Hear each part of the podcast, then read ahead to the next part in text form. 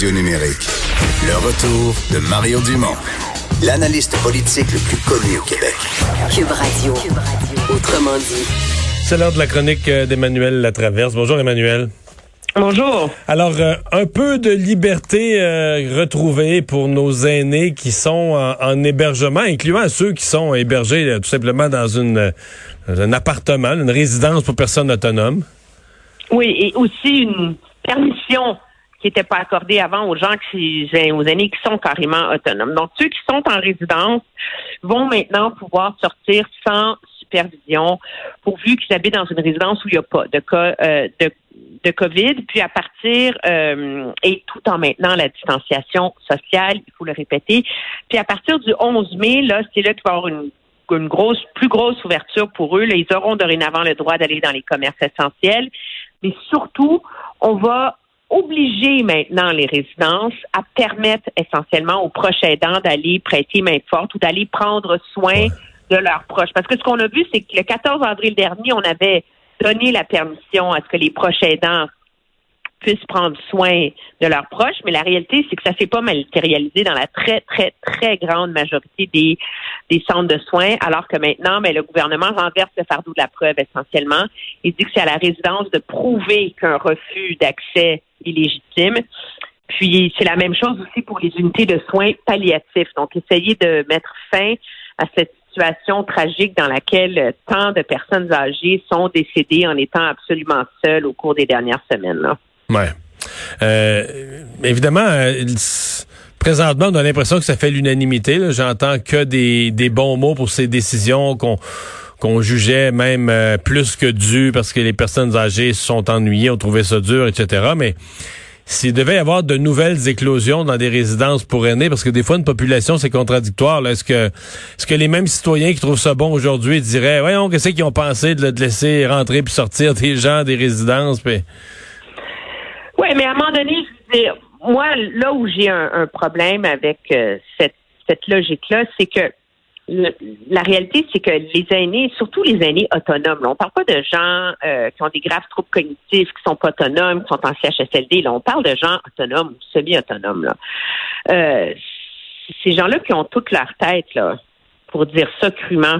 Mais pourquoi est-ce que eux seraient infantilisés? Parce qu'on les protège contre eux-mêmes? Oui, effectivement.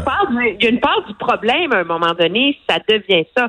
On tolère que les gens en bas de 65 ans puissent aller dans les magasins, puissent prendre des risques, etc., sous prétexte que eux, bon, ils seront pas malades, mais ces gens-là, ils en prennent des risques. Les gens de 70 ans, ils sont les premiers à savoir, je pense, là, après sept semaines de confinement, là, que s'ils tombent malades, ils risquent fortement de mourir. Alors, ces gens-là peuvent un peu avoir une part de responsabilité dans leur propre destin. Là. Euh, et le problème de santé mentale chez les personnes âgées est en train de devenir criant. Moi, toutes les personnes âgées qui sont dans mon entourage, là, euh, qui sont qui sont des personnes autonomes, là, ils en peuvent plus, comme sérieusement là, d'être d'être embarrés chez, chez eux. Alors, à un moment donné, il faut faire l'équilibre des risques. Et l'équilibre des risques, ben, c'est que là, le risque à la santé mentale est rendu plus grand que le risque à la santé mmh. publique. Ouais.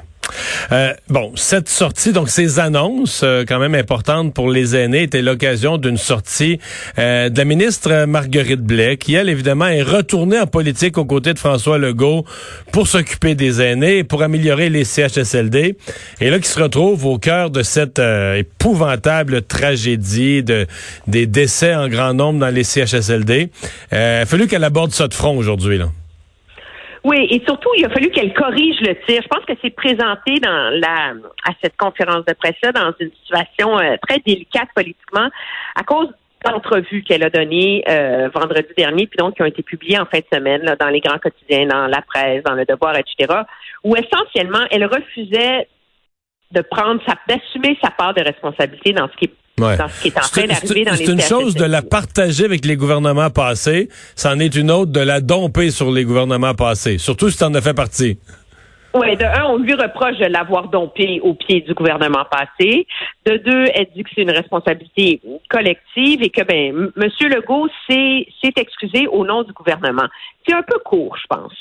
C'est un peu court pour quelqu'un qui a fait sa carrière politique en plaidant et en invoquant son empathie, son engagement pour la cause, etc., que tout d'un coup, quand ça va mal, là, ben, c'est plus de sa faute à elle, tu sais.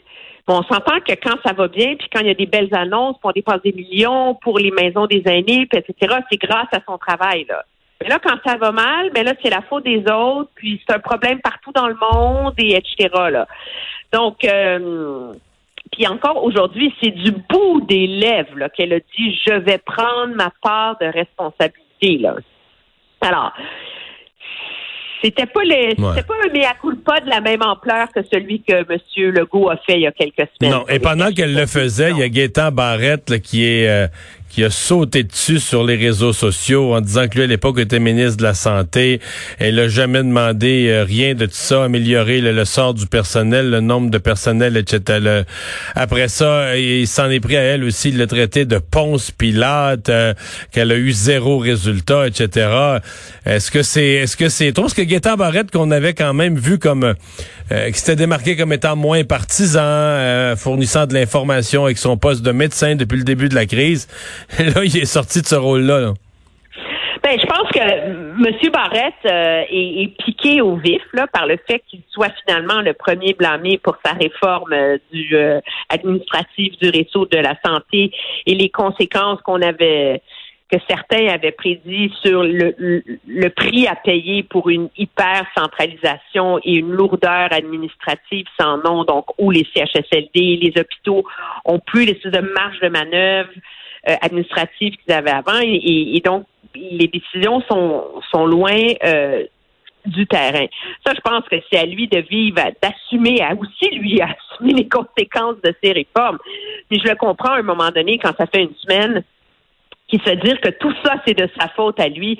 Moi, je m'excuse, de mon point de vue, c'est de la faute de tous les gouvernements passés. C'est ben une ben responsabilité ben collective. Mais Madame Blais est ministre des aînés depuis novembre 2018.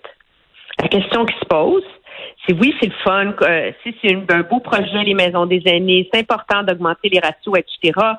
Tout ça, c'est une part du débat. Et l'autre part du débat que le gouvernement refuse même d'aborder et évite très habilement, c'est le niveau de préparation dans les CHSLD. Oui. Et ça, euh, et ça, c'était certainement un devoir du gouvernement mais probablement aussi un devoir de la santé publique. parce que moi, j'ai remarqué que le docteur Arruda est pas très bavard quand on parle de ça. Dans un plan de préparation de la santé publique, il fallait préparer les hôpitaux, fallait, fallait préparer tous les volets, fallait préparer l'ordre de marche pour donner des, des ordres à la population pour fermer les commerces. Mais dans ça, il devait avoir aussi des ordres au, au, au centre de soins, là.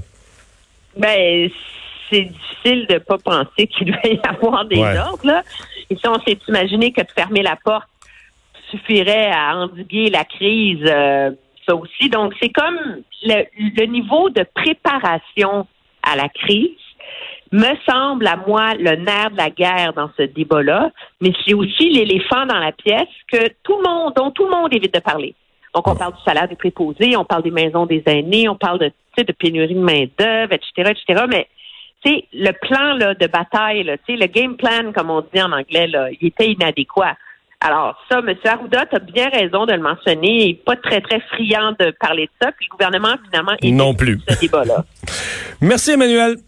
Ça me fait plaisir. Au revoir.